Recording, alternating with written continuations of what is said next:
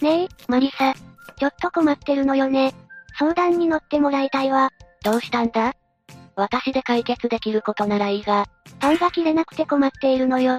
パン屋さんに行ったら閉店前のセールをやってて、美味しいと評判のバゲットを買ったんだけど、硬くて切れないの。それはパン切り用のナイフを使ってくれよ。包丁じゃ無理だぞ。てかレイムっていつも包丁を使っていたのか？そうよ。日本の包丁は万能ね。適材適所って言葉を知っているか？レイムよ。何よ、何かディスりたい感じ？仲良しのレイムをディスるわけないだろ。うっふ。そうよね。パン切り用って、ギザギザした西洋ナイフでしょ包丁だナイフだって色々考えるわよね。昔は日本では刀、西洋ではサーベルだったんだぜ。お侍さんと騎士の違いみたいな感じ？そうだな。それじゃあ今回は世界の剣の話。世界に実在する伝説の剣を5つ紹介していくぜ。ゆっくりしていってね。1、フランスの英雄、ナポレオンの剣。まずは西洋史で最も有名な偉人の一人、ナポレオンの剣だ。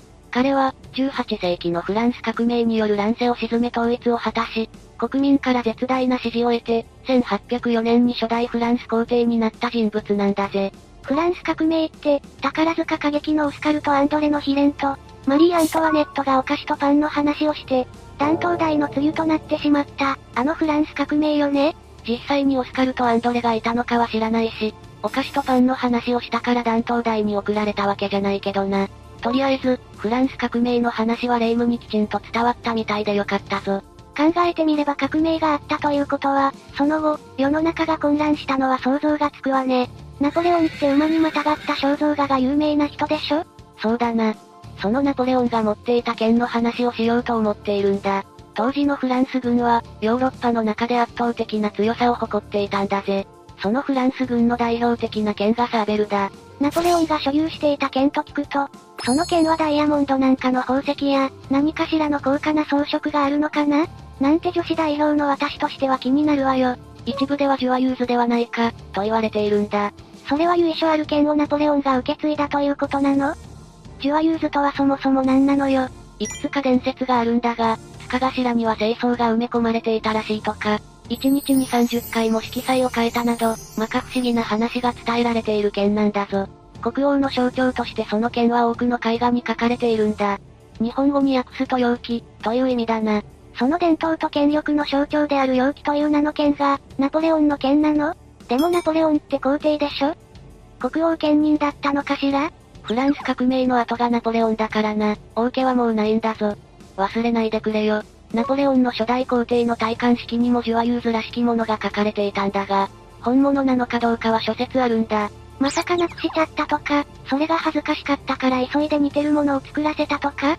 たまに、すごくたまに、レイムは私の話の先を読むことができるんだな。本当にフランス革命の時紛失して、ナポレオンが作らせたという説があるんだぞ。ただ、恥ずかしかったからかなのかは記述はないが、もし紛失しちゃったとしたら、本物はどこにあるの？誰かが拾って、喜んで持って帰ったとしても、1日に30回も色彩が変わるなんて、庶民なら何かの呪いかとびっくりして処分しちゃいそうよね。霊夢という名の庶民は、そうするんだということが今発覚したな。拾ったら然るべきところに届けるんだぞ。ジュアユーズが現在どうなっているのかはこれまた諸説あって、はっきりしないんだよな。気になるわね。そもそもの持ち主のシャルルマーニュ、つまり初代神聖ローマ皇帝の、カール大帝のことだが、彼の亡骸と共に埋められている説。サンドニ大聖堂に保管されている説。他にも諸説があるの？ナポレオンの戴冠式の後にルーブル美術館に移された。現在はそこで展示されているそうだ。何よ？ちゃんとルーブル美術館で展示されているんじゃない？30回色彩が変わるのか確認したいわね。それが、その剣が本物なのかどうか、美術館側は明言していないんだぞ。しかも委員の帝国宝物殿に保管されているんじゃないかという説まであるんだぜ。どこにあるのか確認したいわけじゃないけど、そんなに色々な説があるなんて、幻だったんじゃないの？なんて言いたくなるわね。日本人だったら草薙の剣みたいに考えて、フランス国王が保管しているのかと考えたいところだが、現在フランスでは王家が存在してないから、それは考えられないんだよな。ナポレオンの剣が本当はジュアユーズだったかもしれなくて、どこにあるのかもわからないって、よく考えたらわからないことばかりなのね。そうなんだよな。ただ実在していたのなら、いつか誰かが見つけてくれるかもしれないな。霊夢、探しに行こうかしらと思っただろう？な、なによ、そ、そんなこと思うわけないでしょ。2、炎の剣、来そうな。じゃあ次は来そうなについて話していくぞ。この剣は現在どこにあるとか、はっきり所在確認はできているの？はっきり言おう、博物館にあるぞ。よかった、展示している博物館に行けば、本物が見られるのね。来そうなは別名、炎の剣、松明とも言われていて、レコンキスタの英雄エルシドが持っていたとされる、有名な二頭のうちの一つなんだ。この剣は11世紀に、コルドバというイスラム勢力下で製造されたダマスカス港のものだぞ。どこで製造されたのかきちんとわかっているのはすごいわね。実際の来そうなはどうなのかというところもあるだろうが、歌に出てくるこの剣は魔法の剣、という扱いになっているんだ。魔法の剣って興味深いわね。どんな魔法なのよ。持った人によって剣が反応する。例えば、力なき者が手にすると剣は沈黙するが、強い者が持つと、なぜか敵は恐れおののいて逃亡する、という魔法だな。それが本当のことだったら、争いが激減して平和になるのかしら？エルシドは、ロドリーゴ・ディアス・デ・ビバールという名前で、11世紀後半のレコンキスタで大活躍して、多くの功績を挙げたカスティリア王国の騎士なんだ。スペインの英雄とも言われているぞ。貴族で強くて功績もたくさんあって、羨ましい人生だったのね。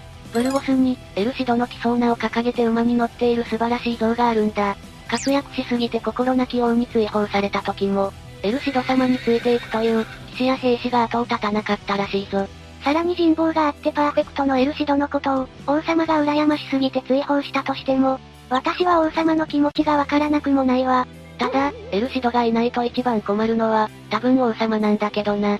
キソーナは、バレンシアでエルシドがイスラム勢力を追撃した時に、モロッコ王ユスフの将軍、ブカルから勝ち取った剣というのが通説なんだ。伝説の剣はやはり奪い合いの対象になるものなのね。大きさはどれくらいだったの？全長103センチ、重量は約1.1キロだそうだぞ。普通の人が持てる大きさだったということね。エルシドの死後、キソーナは100年もの間どこにあるのかよくわからない状態だったが、ハイメ一世という人が所蔵していた基礎という剣が、鑑定の結果キソーナであると分かったんだ。それで結局キソーナは今どこにあるの？トレド軍事博物館で、愛好家がどの角度からも見えるように展示していたんだ。展示していた、ということは今はどこかへ移動したの？カスティーライ・レオン州が、大金でキソーナを購入し、スペインのブルゴス博物館に移ったんだが、台の上に置いてあるから、一方向からしか見えないそうなんだ。トレド軍事博物館で見られた人はラッキーだったわね。ああ、そうだな。3、相手の刀剣を破壊する、ソードブレーカー。次は盾の役割も果たす剣と言っていいのか、ソードブレーカーについて話していくぞ。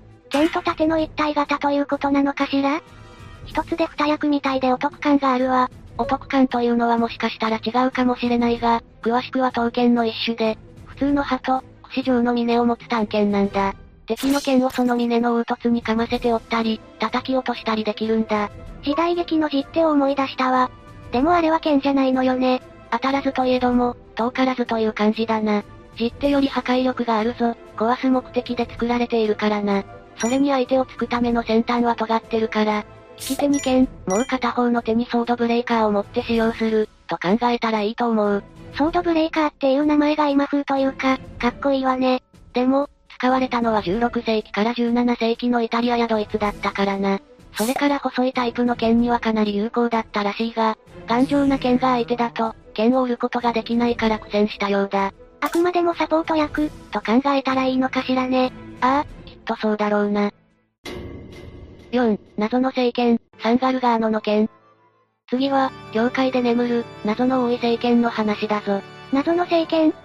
興味深いわね。イタリアのトスカーナにある、この地方最古のゴシック建築、教会サンガルガーノ修道院に、その聖剣、サンガルガーノの剣があるんだ。ガルガーノとは剣をそこに刺した人の名前なんだぞ。なぜガルガーノはそこで剣を刺すことになったの？このガルガーノという人物は、近辺にあるシエナ県の田舎キューディーノに、1100年中頃に生まれた人物で、勇敢な騎士として有名だったんだ。その頃はガルガーノ・グイドッピという名前だった。勇敢な騎士だったら、剣に関係していても普通よね。これは言い伝えなんだが、ある日ガルガーノは落馬したんだ。その時大天使ミカエルから、物欲を捨てよと啓示を受けたそうなんだ。今も昔も、物欲はなかなか捨てられないのよね。霊夢の言葉は重みがあるなガルガーノは、それは剣を岩に突き立てるくらい無理な話だ。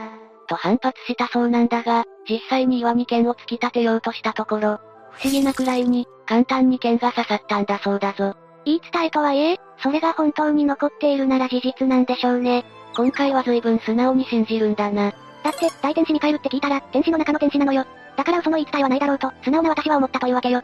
そうなのか。その後、天使に導かれた刺激さんで12人の人と出会い、神の姿を見たそうだ。そして彼はキリスト教徒として生きることにしたんだ。神様まで出てきたら本当に本物なのよ。落ち着けレイムよ。これも伝説なんだが、1181年にガルガーノは巡礼に出たんだ。その間彼を妬んでいた3人の修道士が、この剣を引き抜いて壊そうとしたんだ。そんなことをすると、神様が怒って罰が当たるわ。その通りで、一人は川で溺れ、一人は雷に打たれ、最後の一人は狼に腕を噛まれ引きずり回されているのを、聖ガルガーノに助けられたということなんだぜ。しかも礼拝堂の奥にミイラ化した人間の腕があって、それは、狼に食いちぎられた修道士の腕ではないか、と言われているんだ。すごく大きな罰が当たっちゃったわね。私はここまで大きな罰じゃないと予想していたんだけど、修道士だから神に使える身としてあるまじき、ということなんだろうな。近年この腕の調査が行われたんだが、なんと、ガルガーノと同じ時代の腕という結果が出たんだぞ。その腕の研究がされたのなら、岩に刺さった剣も時代とか判明しているのよね？そうなんだ。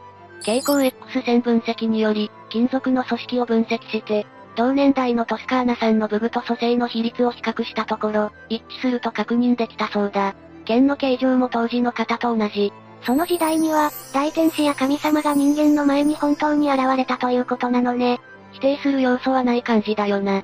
この剣は12世紀頃に制作された、騎士用の剣、と現代の科学で判明したわけだから、何もかもが偶然とは思えないぜ。ただ、ちょっとがっかりする話もあるんだな。こんなに盛り上がっているのに何？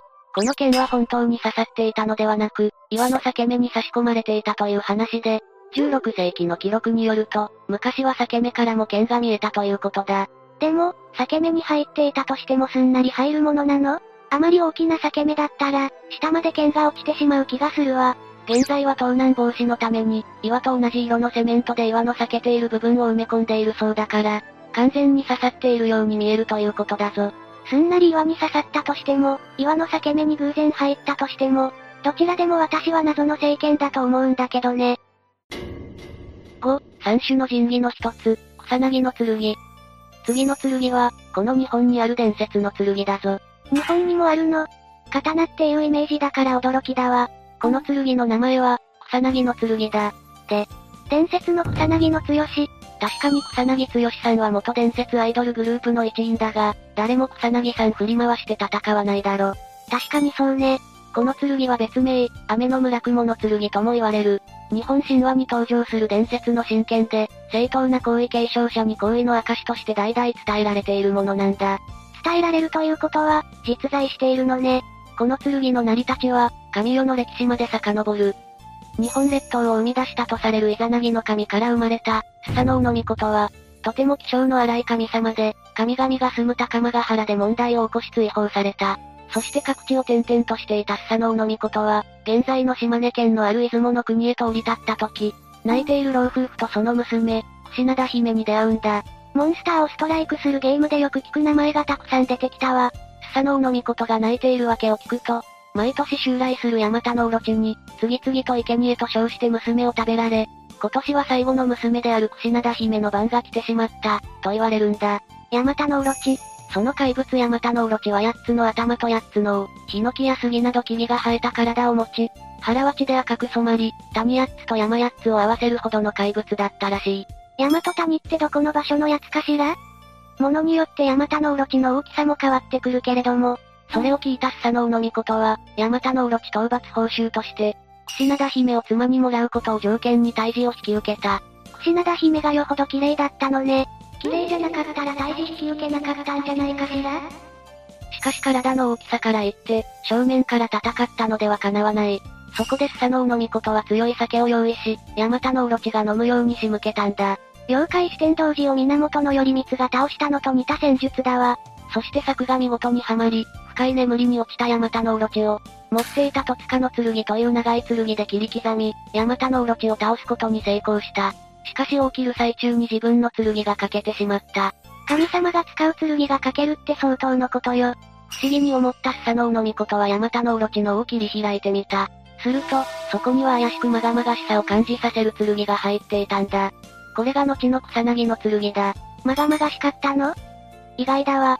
この剣が危険なものかもしれないと判断したスサノオノミコトは、これをアマテラス大神の元へ使いを送り、献上することにしたんだ。ここで一旦草薙の剣は神の国へと引き渡され登場しなくなる。献上したのは浄化をするためなのかしら。そして次にこの剣が現れたのはアマテラス大神の孫、ニニギの御事が地上を治めるために降りてきた時だ。この時に草薙の剣と八田の鏡、八坂にの勾玉という後の、三種の神器と呼ばれるものを持ってきたんだそうだ。浄化が終わって使えるようになった、ということなのかしらね。古事記、日本書紀曰く、ニニギの御事の子孫が大和政権の初代天皇と言われているから、ここから皇位継承者が受け継ぐ流れになったんだろうな。全部意味があるということね。この後、若竹の御事という英雄がこの草薙の剣を受け継ぎ、この剣を持って、様々な江戸や山河の荒ぶる神々を沈めていった。しかし、己の強さに慢心した若竹の御事は、ある日、宮津姫という妻のもとに、この剣を忘れたまま伊吹さんの神の征伐に向かい敗北。そのまま亡くなってしまったんだ。どんなに強くても慢心はダメね。妻のいた場所は終わりの国。そのまま草薙の剣はこの地に祀られることになり、現在の熱田神宮のご神体とされたんだ。回り回って、人の世にこの剣は存在しているのね。しかし、今現在この剣の他三種の神器は、人の目に触れることはご法度となっていて、皇位継承の儀の時に使われるものは全てレプリカのようなものなんだ。なんでかしら？実はもう本物は存在していないとか？わからないな。でも皇位継承の儀の時には雨が降ることが多く、この剣には天空に群れ雲を発生させる力がある、という言い伝えもあることから、レプリカでも十分力を持っているのではないか、とも言われているんだ。確かに、何年か前の即位霊聖殿の儀の時には、一時的に雨が降っていて、この剣が話題になっていたわね。本当に力があるのかどうかはわからないけど、すごい力を持っていそうだよな。神の剣。かっこいいわね。というわけで、今日は世界に実在する伝説の剣を紹介してきたぞ。いろいろな逸話があって、ドラクエとかの元ネタはこういうところから来ているのかもなんて思ったわ。この伝説が本当か嘘かはわからないけど、本当だったらワクワクするよな。ビームが出たり、鎧に変化する剣とかその辺に埋まってたら欲しいわ。いや、そういうのあったとしてビーム出して何がしたいんだ？そうねよく言うじゃない。ビームは男のロマンって。よく言わねえし男じゃねえし、ツッコミどころしかないんだが。伝説の剣よ。細かいことを言うマリサをこのまま消し去ってしまえとかやりたいわ。すごい剣が見つかっても、霊夢にだけは持たしちゃいけないってよくわかったぜ。ってことで今日の動画はここまで。動画が面白かったら、高評価とチャンネル登録よろしくお願いします。最後までご視聴いただきありがとうございました。